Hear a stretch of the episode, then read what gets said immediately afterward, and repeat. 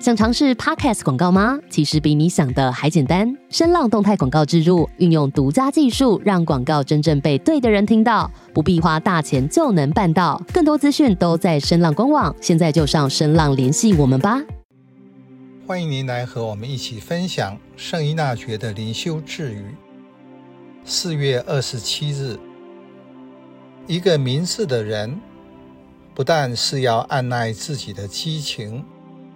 不使其显露在言行上，还要能管理它，好能不凭一时冲动，而依理性行事。在生活中，您是一个能够依照理性判断来决定自己所想、所要的人，还是一个喜欢追随感觉而生活的人呢？信仰帮助人愈来愈认识自己，在理性和感性的和谐中，使人能活出受造的目的。也就是说，即使生活很平凡，没有做什么轰轰烈烈的伟大事迹，可是活得充实又有意义。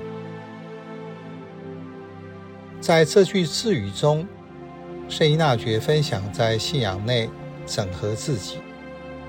所活出的样貌是，成为一个合乎理性的人，就是按照理智行事，不只要按捺自己的激情，不在言行上出轨，而且要加以驾驭驯服这股内在的动力。因此，在面对事情时，不会只凭冲动，而会依照合理的方式。来行事，会按捺激情，但不是变成冷若冰霜，只是不要贸然行事。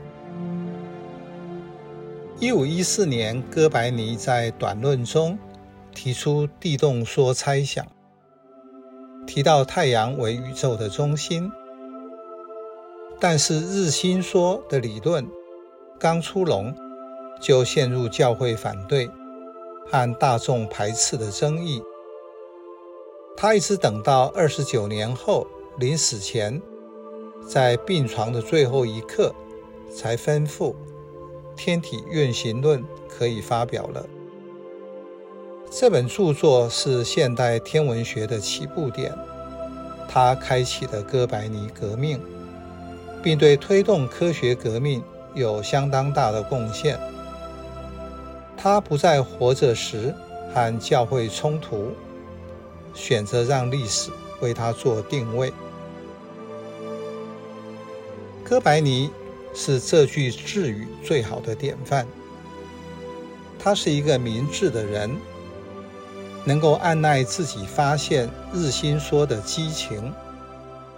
他活出了献祭颂内的祈祷：上主。请收纳我的理智，所以有理智的人不会凭一时的冲动而做事。